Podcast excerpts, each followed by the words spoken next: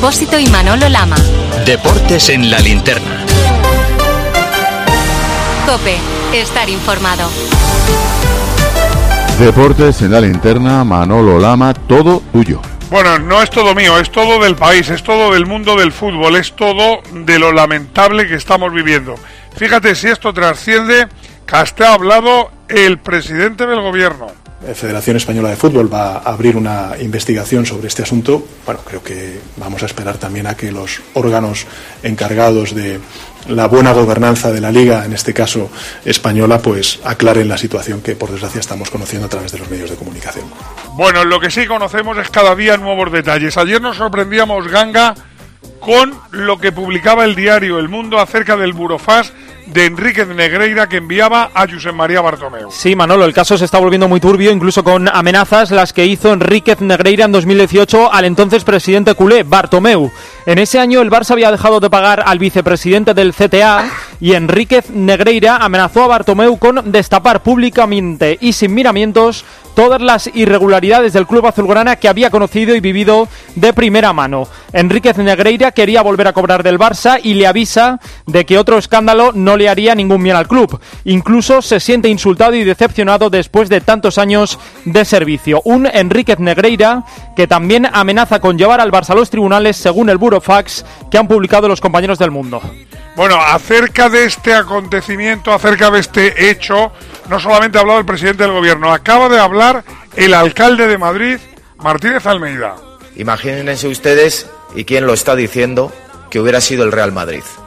Imagínense ustedes, y quién lo está diciendo, que es el Real Madrid al que se acredita que durante tantos años ha pagado al vicepresidente de la Comisión de Árbitros esas cantidades de dinero por servicios desconocidos. Y por cierto, cabe concluir que alguna irregularidad debe de haber porque esta persona, Enrique Negreira, según hemos sabido hoy, envía un burofax al Barcelona advirtiéndole que o le paga o destapa irregularidades, lo cual deja en muy mal lugar a Enrique Negreira, porque lo que está diciendo es o me das el dinero o irregularidades que yo conozco las descubro, pero si me das el dinero las voy a dejar tapadas.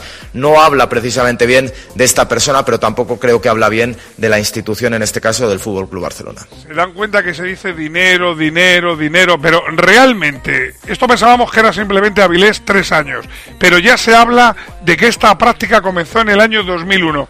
¿De qué cantidades de dinero estamos hablando? Pues mira, Manolo, Enrique Negreira cobró casi 7 millones de euros del Barça entre 2001 y 2018, esa época en la que Enrique Negreira era además vicepresidente del CTA. Además de todo esto, hay que decir que si damos un repaso rápido a los cuatro presidentes que existieron en este periodo de tiempo, Víctor Navarro, el que cortó el grifo, Josep María Bartomeu, ha hablado hoy en el diario ABC, que es lo que ha dicho, ha cargado contra Joan Laporta, dice José María Bartomeu, yo le corté el grifo a Negreira, Laporta le cuadriplicó el sueldo. Ha dicho también José María Bartomeu que él no tiene trato ni ha tenido con Enríquez Negreira, lo único que ha hecho es cruzar un saludo, nunca se ha reunido con él. Y sobre el burofax recibido en 2019, Bartomeu dice, recuerdo que me llegó, pero no le hice ni caso, lo remití inmediatamente a los servicios jurídicos del club en marzo y abril de 2018, cuando pusimos fin a esa relación que manteníamos con su empresa, me llamó diciéndome que jugábamos con el dinero de su familia. Bueno, hay que decir que Bartomeu lo que confirma es que él cerró el grifo, pero que la porta cuadriplicó la cantidad de 125.000 a medio millón. La porta, Bayori vuelve a hablar, dice algo o se remite al primer comunicado. No, la porta puso voz al comunicado que hizo el club el pasado miércoles al mediodía, reconociendo que el Barça contrató en el pasado a un consultor técnico externo para realizar informes técnicos referidos a jugadores de categorías inferiores y relacionados también con el arbitraje profesional y remató diciendo que esta información aparecía precisamente en el mejor momento de la temporada del equipo. La verdad es que La verdad es que sorprende y no es casualidad que salga ahora. Y decir muy claro, culés, no es casualidad que salga ahora esta información. Informaciones de este tipo en estos momentos en los que el Barça va bien. No es casualidad. No es casualidad. A ver, Víctor Navarro, Rosell, otro de los presidentes que también pagó cantidades a Enrique Negreira. ¿Dice algo, filtra algo o guarda silencio? No se ha pronunciado el que fuera presidente del Barça entre 2010 y 2014. Ha sido el único exmandatario azulgrana que no ha querido dar su versión. De hecho, cuando le han intentado contactar, Rosé se ha negado a dar cualquier declaración. Su mandato coincidió entre los mandatos de Laporta y Bartomeu. Bueno, y a todo esto, Joan Bayori, el único que habla, aunque no sabemos si dice la verdad, porque cada día dice una cosa, es Joan Gaspar, que en teoría con él y con Núñez se iniciaron estos pagos a Enrique Negreira. Sí, sí, así es. Al inicio de los pagos a Enríquez Negreira se sitúa, como habéis contado, en el año 2001, año en el que el presidente era Joan Gaspar, que sí ha hecho declaraciones estos días. Gaspar asegura en Radio Marca que en su época ni como vicepresidente ni como presidente del club se hizo nada de todo eso. Yo creo que Barça no ha hecho ninguna ilegalidad, llamémoslo así, ¿no? Eh, ni moral, ni ética. Decir que el Barça ha podido sacar alguna ventaja de estos informes, eso, bueno, el Barça ha ganado las ligas porque era mejor y jugamos con, con un jugador que era cojo. Claro, Messi era cojo, pues ganamos ligas. Claro, si eso se dice, y yo digo otra, el Madrid las ha ganado porque ha hecho trampas y se han quedado con Di Stefano durante muchos años un jugador que era del Barça. Eso no lleva a ningún sitio, ya no lleva a ningún sitio. Bueno, lo que sí lleva a sitios es que empiezan a pronunciarse los organismos oficiales. Tebas no para de ir directo al grano. Hoy, precisamente, acaba de hablar y en Barcelona, ¿no, Víctor Navarro? Sí, ha dicho Javier Tebas que todo indica que hay indicios, que si la Fiscalía presenta querella, la Liga se personará como acusación particular. Sobre la sanción, dice que en el ámbito penal puede haber consecuencias deportivas. Javier Tebas ha explicado que no ha hablado con ningún expresidente del Barça, solo con López Nieto y Fuentes Leira, y ambos le han dicho que no les influenció Negreira. Preguntado sobre si es una persecución desde Madrid, dice Tebas que la Fiscalía no investiga por una manzana lanzada, no hay conspiración de Madrid, son hechos objetivos que investiga la Fiscalía, y esto responde Tebas sobre si Negreira ha estafado al Fútbol Club Barcelona. Podría ser, estaría entre las posibilidades, pero eso es lo que tenemos que se tendría que terminar de investigar, ¿no? Pero sí que podría ser, ¿no? No nos vamos a esconder, si vamos a estar y llegaremos hasta el final. Si el Barcelona ha sido estafado, pues para que el señor Negreira sea condenado. Y si el Barcelona ha intervenido, ha actuado, pues para que tenga que pagar las consecuencias penales los directivos. Y alguno tendrá o Negreira por estafador o, ambos porque había, pero bueno, lo que dices de Negreira puede ser. Es una, no me extrañaría tampoco tal como veo la, circunstancia, pero no lo puedo asegurar tampoco. ¿Y el Barça, Bayori mueve ficha? ¿El Barça hace algo o el Barça de momento está callado? Sí, hace algo. Ha puesto en marcha un proceso de investigación sobre el asunto que arranca en el área de compliance, asuntos internos, por decirlo así, y lo que se ha decidido es externalizar esa investigación para garantizar la máxima eficiencia. Es un tema que se quiere proteger, blindar al máximo, así que en principio nos esperan más declaraciones o aclaraciones desde el club, por lo menos hasta que no finalice esa investigación. Bueno, pero esto ha prescrito, esto se puede juzgar, puede haber sanciones. Javi Pascual. ¿Qué aclara el Consejo Superior de Deportes acerca de la ley precisamente de esto, el deporte? Pues Manolo, el CSD aclara, como venimos contando en COPE, que la nueva ley del deporte no ha influido en ningún sentido en el caso Negreira y, por tanto, todo aquello relacionado a posibles sanciones deportivas habrían prescrito al pasar tres años. Sin embargo, la vía penal sigue abierta y podría tener su castigo, y así lo explicaba anoche el abogado penalista Emilio Cortés en el partidazo de COPE. El Barcelona es una persona jurídica y desde el 2010 también existe en España la responsabilidad penal de las personas jurídicas, que por cierto tienen una singularidad respecto a las personas físicas, y es que tienen pena de muerte. Las personas jurídicas pueden ser disueltas, posibilidades hay. Lo que pasa es que todo queda condicionado a que esas presuntas corruptelas tengan una finalidad muy concreta, que es adulterar de forma intencionada el resultado deportivo, porque si no el Código Penal no puede intervenir. Bueno, pero con todo esto encima de la mesa, dime la verdad, Dani Sanabre, con la mano en el corazón. ¿Tú qué crees? ¿Que el Barça es víctima del tocomocho, de una estafa, o es culpable? No, no, el Barça es culpable, totalmente. Podemos llegar a decir que la imagen del Barça, la reputación del Barça es víctima, acaba siendo víctima. Pero la acción es culpa del club. Es una acción continuada, sostenida a lo largo de los años, con varios presidentes. Nadie obliga al Barça a emitir esos pagos. Y aún en el mejor de los casos, que nos creyéramos que no buscaban ningún arbitraje favorable a cambio ni nada, es una chapuza. Se podía haber evitado durante 16 años y no se hizo. Y evidentemente da pie a todo tipo de sospechas. Y de eso, el club no es víctima, es culpable. Y a partir de ahora, claro, a partir de ahora, ¿qué puede decir el Barça de los árbitros? Por, por ejemplo, ayer acaba el partido de la Europa League 2-2 y Xavi raja del árbitro, eso sí, internacional y europeo italiano. Bueno, es que es un penalti como una catedral, ¿no? El segundo. Bueno, pues ¿cómo, cómo, te, ¿cómo te vas a sentir? Ya no nos lo dieron en Milán en Champions, hoy tampoco, pues no lo sé. Pues no lo sé qué hay que hacer para pillar un penalti de manos ya. Son manos clarísimas, pero clarísimas, vamos. Además lo han chequeado, me ha dicho el cuarto que lo han chequeado y dice que no. Bueno, pues me parece increíble. Me parece increíble. Xavi dice que tiene todo el derecho a hablar de los árbitros cuando sienta que su equipo el Barça está perjudicado porque Bajori en ese vestuario del equipo blaugrana se desmarcan completamente de todo lo que tenga que ver con lo hecho por las directivas. Sí, Xavi primero se alineó con el comunicado del club, pero después, cuando ya habló en primera persona, se desmarca del asunto. Él es deportista y no quiere saber nada de trampas. Me remito al comunicado otra vez eh, del, club, eh, para nada. O sea, a mí en ningún momento me gustaría ganar con trampas, si no me, iría para casa, de verdad. O sea, si yo veo que ganamos por trampas, me, voy- para casa. O sea, yo soy una persona justa y lo que quiero es que gane el mejor y que nos lo ganemos en el campo, nunca, nunca fuera del campo, de verdad. Bueno, y los socios y los culés, ¿qué dicen los barcelonistas de todo esto? Rarete. Pues a mamoneo de Madrid, no hay otra. Extrañamente, ahorita que va bien el Barcelona, vienen a salir todo eso. ¿Por qué no salió antes? Pues a, a mí no me mola nada, la verdad. Aún ser- siendo culé, pues se debería castigar, ya sea deportiva o económicamente. ¿A qué huele? A verdad. Bueno, evidentemente esto es la comidilla del mundo del deporte y no solo del deporte. Pero Juan Bobadilla, la gente del fútbol, hoy en rueda de prensa, han hablado entrenadores acerca del afer de este Barça Gate. Sí, lo han hecho. El más contundente del día ha sido un histórico como Lendoiro, expresidente del Deportivo de La Coruña, que ha calificado lo sucedido como la peor noticia de la historia para el fútbol español. Además, sobre los partidos que jugó contra el Barça, ha dicho que todos tienen en la memoria los partidos en los que se habían quejado con extrema dureza de los árbitros, pero que en ese momento solo le relacionaban eso de que los árbitros siempre ayudan a los grandes. Por cierto, Manolo, hoy ha sido el tema estrella en todas las salas de prensa de España. Tres ejemplos, Ancelotti, Setién y Manuel Pellegrini. La gente dude, dude de la competición no es algo bueno, el deporte es eh, algo que tiene que ser limpio eh, siempre. porque realmente hay muchas cosas, no solamente en el fútbol, en la vida, que están podridas. Creo que tiene que haber, si hay cualquier duda, tiene que haber una investigación importante y clara.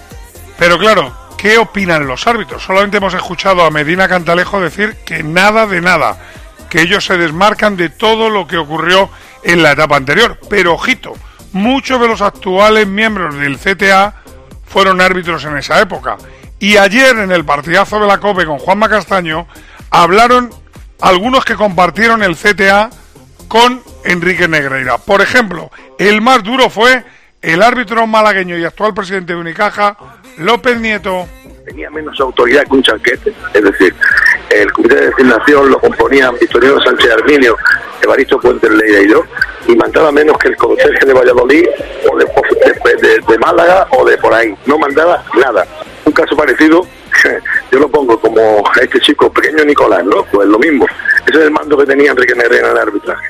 Pero vamos a ver, ¿alguna vez han llamado a algún árbitro? ¿Alguna vez el hijo de Enrique Negreira ha ido a recibirlos al aeropuerto, los ha llevado al hotel? Porque Bruno Casar, hablamos con más excolegiados que estaban pitando en esa época. Sí, los árbitros Manolo se desmarcan totalmente de toda polémica y van más allá, remetiendo contra Enríquez Negreira, con el que dicen no haber tenido prácticamente relación, pero sobre todo alzan la voz para negar rotundamente que alguien les aconsejase sobre cómo arbitrar durante su carrera, y así de claro lo han dejado aquí en Cope Pérez Burrul y Muñiz Ruiz. Es para darle de gorrazos, con perdón de la expresión, es que estamos hablando de cosas que no existen, que no ha llegado jamás a ningún árbitro, ningún tipo de estas cosas. No tengáis ninguna duda. Sé que no es fácil mm, confundirnos muchísimo, pero el resto de verdad, ciencia ficción. Pues era una relación pues eh, prácticamente mínima. Ni él ni nadie jamás nos han dicho absolutamente nada en relación a cómo teníamos que arbitrar un partido. Bueno, Pérez Burrul y Muñiz Fernández, que eran los árbitros que ayer hablaban con Juanma Castaño. Con todas estas opiniones, con todos estos datos encima de la mesa, Agencia F. Roberto Morales, sinceramente, ¿crees que se ha adulterado la competición? A falta de más pruebas que van a ir saliendo seguro en los próximos días, el caso Negreira, lo que es seguro, es un delito de corrupción en el ámbito del deporte. Es indiscutible que hay una conducta ilícita del Barcelona y haya o no una sanción disciplinaria para el club, lo que nadie va a quitar en la mancha que ya ha dejado sobre el fútbol español. Es una clara falta de ética, de ahí adulterar una competición ya depende de la personalidad, de la profesionalidad de cada colegiado que dirigió los partidos. Hasta el momento los números que nos dio Pedrito en el partidazo, la ausencia de penaltis y el cambio de tendencia, hablan por sí solos. Por favor, hablemos de fútbol.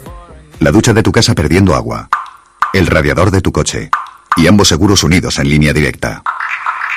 Si juntas tus seguros de coche y hogar, además de un ahorro garantizado, te regalamos la cobertura de neumáticos y manitas para el hogar, sí o sí. Ven directo a lineadirecta.com o llama al 917-700-700. El valor de ser directo. Consulta condiciones. Menudo fin de semana que vamos a tener hablando de fútbol, fútbol, fútbol. El Barça juega con el Cádiz, el líder, pero tiene una mala noticia. Se confirma la lesión de Pedri Víctor Navarro. Sí, los peores presagios lo que avanzó anoche Elena Condis. Las pruebas que le han hecho esta mañana al Canario muestran una lesión en el recto anterior del muslo derecho. Son cuatro semanas de baja y eso quiere decir que Pedri ya se centra en llegar al clásico del 19 de marzo. Se perderá la vuelta de Europa League en Old Trafford, cuatro partidos de liga, incluidos la visita del Valencia y el viaje a Bilbao, además de la ida de la Copa del Rey en el Santiago Bernabéu. Bueno, pues el Madrid precisamente quiere dormir mañana a cinco puntos del Barça. El partido en Pamplona lo pita Munuera Montero. Y hay muchas novedades en el Madrid, Melchor Ruiz. Sí, cuatro altas y cuatro bajas. Las altas, la de Vinicius que vuelve tras partido de sanción, la de Courtois a la portería, la de Eden Hazard a la convocatoria y también Álvaro Rodríguez, el sub-20 uruguayo. Las cuatro bajas ya conocidas, la de Mendy, la de Cross y Benzema que contábamos anoche del partidazo y una vez más la de Mariano, que no aprovecha la, la, baja de Karim Benzema. Hoy en rueda de prensa, Carlo Ancelotti ha hablado de las ausencias de Cross y Benzema. ¿Los motivos? Estos. Karim no estará mañana, tiene un poco de cansancio. Ahora, el hecho que no está mañana no significa que está lesionado, que recupere bien eh, para que sea listo para el partido de martes. Eh, Tony sale de una gripe, eh, todavía no ha entrenado, también él es de baja mañana. Bueno, mañana el Sadar va a estar lleno, va a ser un partido caliente donde además va a jugar Vinicius. ¿Qué última hora tenemos de los de Yago Barrasate, Alberto? Osasuna llega al partido frente al Madrid recuperando a hombres como David García o Aymar Oroz. Eso sí, no tienen al máximo goleador, al Chimi Ávila y tampoco tienen a tres de los cuatro laterales de la primera plantilla. Arrasate afronta el partido con ilusión, sabe que puede contar con una afición que va a responder y habla de Vinicius, como siempre, el bueno de Yagoba, quitándole hierro al asunto y hablando siempre en positivo. No, es que no es la primera vez que jugamos contra, contra ese jugador. Que viene más gente al Sadar para investigar también todo lo que sea, lo que podamos erradicar, digamos, en este caso si es tema del racismo, yo creo que ahí estamos todos en el mismo equipo, todos jugamos en el mismo equipo y, y me parece bien lo demás. Yo creo que a la afición de, del Sadar no le tengo que decir nada, yo creo que ha demostrado que es súper respetuosa y, y, que anima un montón al equipo y eso es lo que tiene que ser una, una afición. ¿no? Bueno, ¿y qué datos me quieres ofrecer, Pedro Martín, de esos Osasuna Real Madrid? Pues que el, el rocoso Osasuna, que ya empató en el Bernabéu en la séptima jornada, solamente ha sufrido dos tres derrotas en las dos últimas jornadas y fueron ante los tres primeros clasificados, Barça, Real Sociedad y Atlético de Madrid. Ahora llega el Sadal, el segundo, con la obligación de ganar. El Madrid atraviesa la mejor racha de su historia ante Osasuna, 17 partidos sin perder, pero solo ha ganado dos de sus cinco últimos partidos frente al equipo navarro. Fíjense, el Madrid quiere dormir a cinco puntos del Barça. Y la Real, que juega a las 2 de la tarde frente al Celta con arbitraje de Ortiz Arias, quiere ganar el partido para meterle presión al Madrid. ¿Con qué noticias, Marco Antonio Sandé? La Real repite convocatoria, un corta y pega de los 23 elegidos que ganaron al español el lunes pasado. Se han incorporado a los entrenamientos Gorosabel y Pacheco, pero nos ha explicado Imanol que todavía no están para jugar. También siguen en readaptación Silva, Aritz, Momocho y Sadik. El objetivo de Churiurdin, escapar del Atlético y perseguir al Real Madrid. No vale estar ahora, vale estar al final. Vamos a ver si no caemos y dentro de 10 jornadas o dentro de 12, vamos a dejarlo en 12, estamos ahí. Bueno, el que tiene que estar ahí peleando para no llevarse sustos es el Celta. ¿Con qué noticias, Antipeón? El Celta se va a presentar mañana en Anoeta con la intención de recuperar las buenas sensaciones a pesar de la derrota sufrida el pasado fin de semana frente al Atlético de Madrid, con una novedad, el regreso a la lista de convocados y al once inicial de Unai Núñez y una única ausencia, la prolongada por lesión del portero argentino Agustín Marches. Aquí cada uno mete la presión como puede, el Madrid al Barça, la Real al, al al Madrid. Y el Betis se la quiere meter a la Real y al Atlético Madrid. Mañana juega el Betis con el Valladolid. Pita Mateo Laoz. ¿Las noticias cuáles son, Ocaña? Pues que lleva el Betis Manolo sin ganar desde el 16 de octubre en el Estadio Benito Villamarín, a pesar de estar, de estar ahí arriba y que pierda Borja Iglesias por un problema en un dedo de la mano y también a Rodri. Recupera a los que han estado sancionados, a Luis Felipe, a Fekir y a William Carballo y Pellegrini se centra en el partido, aunque no olvida la marcha de Antonio Cordón, que a él le parece una pérdida muy importante. Salía Antonio del club hace es malo, es malo para el club. Yo creo que Antonio ha hecho una gran labor en estos tres años acá. Pellegrini que tendrá que reponerse también a eso, como el Valladolid que quiere seguir sumando puntos. Amón, noticias de los de Pacheta. Con las dos ausencias ya conocidas de Anwar y Kennedy, viaja el Real Valladolid a Sevilla con la única duda de Joaquín, que ha padecido un proceso de molestias gastrointestinales durante la semana. Mantener la portería a cero, ya son tres partidos en los que se consigue ese objetivo y también conservar la distancia con respecto a la zona de descenso es la intención con la que los 23 convocados del Real Valladolid se han plantado en la capital hispalense. Sánchez Martínez pitará el Mallorca Villarreal, un duelo donde los dos quieren estar en esa zona templada. Noticias del Mallorca, Jordi Jiménez. Tiene a todos los jugadores, incluido Morlanes, no hay cláusula del miedo en la cesión del Villarreal, con el objetivo de seguir fuertes en casa, ya que fuera no rascan una. Cree Javier Aguirre que su equipo es mejor con balón de lo que muestra. También creo que tenemos más calidad de la que hemos demostrado con la pelota. Claro, tienes al grande allá, pues pégale largo y te lava las manos. No, no, juega, arriesga. Y de los amarillos de los de Setién que destacamos, Juan Igual. Ya está el Villarreal en Mallorca, Manolo. Setién tiene las bajas de Jackson, Lo Celso, Coquelan y Gerard Moreno, los cuatro por lesión, y de Alberto Moreno por sanción. Además son Duda, Pedraza, Baena y Samu Chuguese. Bueno, hablando de partidos, ojo a los partidos del domingo. El Atlético de Madrid recibe al Atlético y ha tenido una gran noticia, la renovación Peña de Ernesto Valverde. El entrenador del Athletic no ha tenido que esperar a cumplir los objetivos marcados esta temporada para ampliar su contrato hasta junio del próximo año. Esa confianza de la dirección deportiva y las posibilidades de crecimiento que observa en el equipo han convencido a Valverde para adelantar una decisión que, como indica, también les da más margen para preparar la siguiente campaña también cuando se, se, perfila el entrenador de la temporada siguiente con tiempo, siempre, pues bueno, eso genera en cierta medida más. A ver, Jaime Hogar, de Moja, ¿te hace bien el Atleti renovando a Valverde ahora? La importancia de llamarse Ernesto, aparte de ser una obra del genial Oscar Wilde, tiene en el Athletic un apellido claro, Valverde. El Chingurri acrecienta su leyenda tras firmar una temporada más y a mí me parece que es una renovación acertada y sobre todo de mucho calado, teniendo en cuenta que queda lo mollar de la competición pero digo de calado porque escenifica una confianza mutua. De una parte, la joven e inexperta directiva de John Uriarte entrega el futuro a medio plazo de los Leones al técnico extremeño y este, aceptando el reto, manda un mensaje de optimismo. Hay equipo para soñar y el encargado de hacerlo ha dicho sí. Suerte, parece, Parece que el que empieza a soñar es el Sevilla.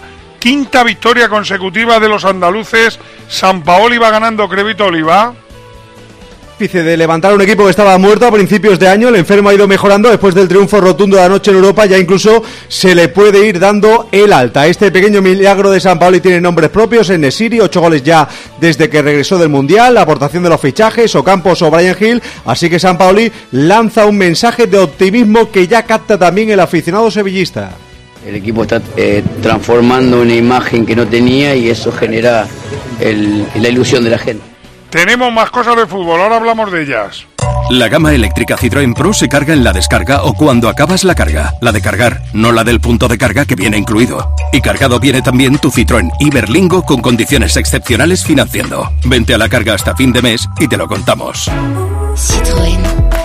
Financiando con PSA Financial Services. Condiciones en citroen.es.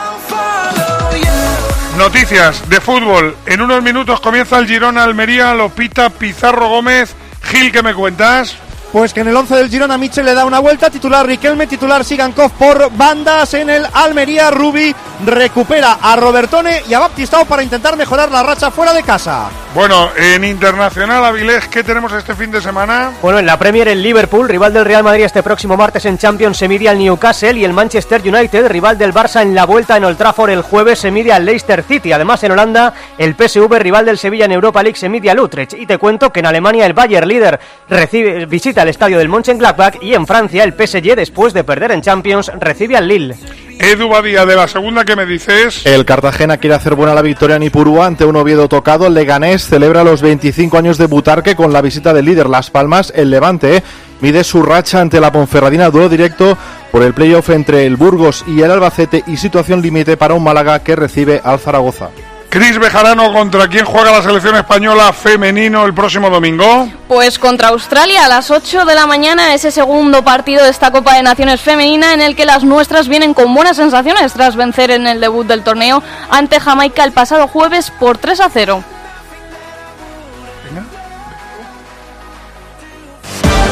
Manolo Lama. Deportes en la linterna. Cope, estar informado.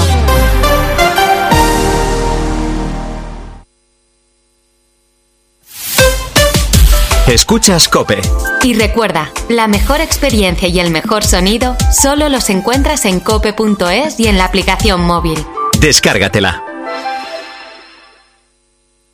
¿Quieres vender tu coche? Busca, compara y si alguien te paga más, ven a Ocasión Plus. Mejoramos cualquier tasación. Mejor pago garantizado. Ocasión Plus. Ahora más cerca que nunca. 55 centros a nivel nacional. Localiza tu centro más cercano en ocasiónplus.com. Abierto sábados y domingos.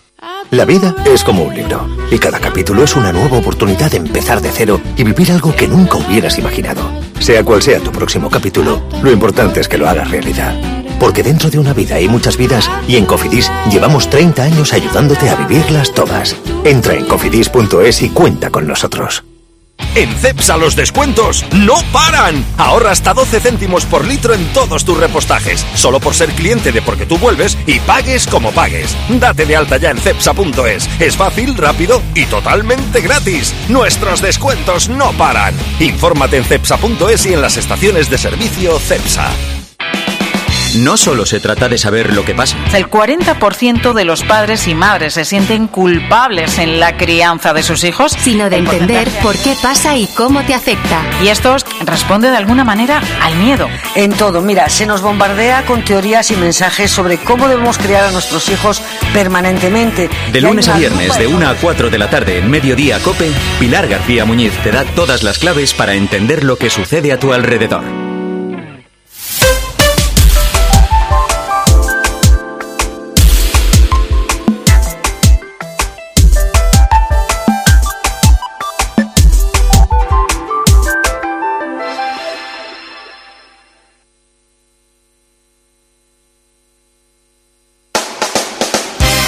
Las nueve y media se juega el último partido de cuartos entre el Juventud y Vasconia. Nos vamos a Badalona. ¿Quién ha ganado en ese enfrentamiento canario entre el Tenerife y el Gran Canaria, Suancar?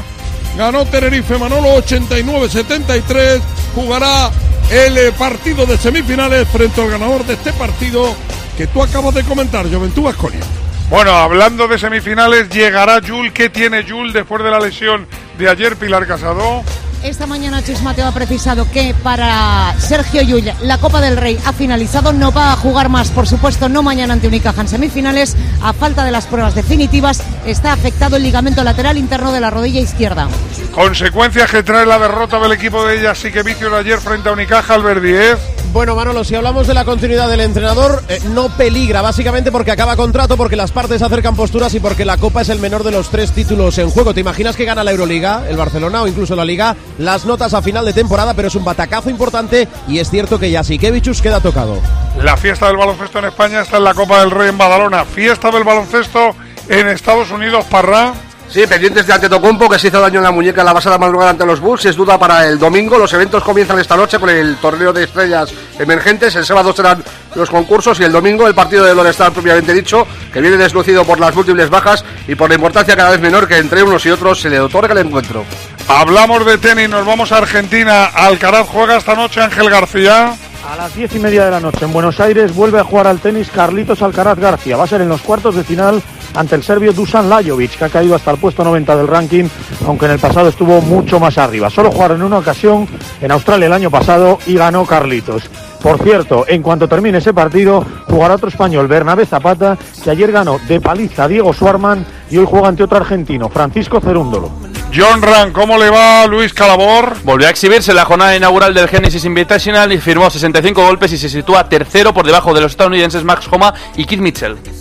Campeonato de España, pista cubierta de atletismo Gil, algo destacable. Primera jornada, Jorge O'Neill va en marcas Una, en el Eptalon dos, tres, para, batir. Gil. Eric Frade, vuelta a Andalucía, ¿qué me cuentas? Pogachar no ha ganado, es noticia, pero la victoria se ha quedado en el UAE para el belga Tim Villens, que curiosamente ha levantado los brazos las tres veces que la Ruta del Sol ha llegado a Alcalá de los Gazules. Noticias de balonmano, Luis Malvar, noticias de la Soval. Pues en juego, 14 minutos segundo tiempo, Huesca 22, Barcelona 27, a las 9 y media Vidasoa, Torrelavega, mañana destaca de Maranaitas, una Granoller, Logroño y Cángar Venidor.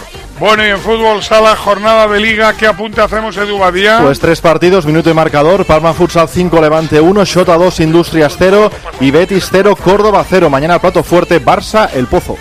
Nosotros nos vamos, recuerdes, once y media, tienen a Joseba Larrañaga, ahora Expósito de las Noticias y Eric Frade y Tiempo de Juego. Ustedes elijan, pero siempre en la COPE.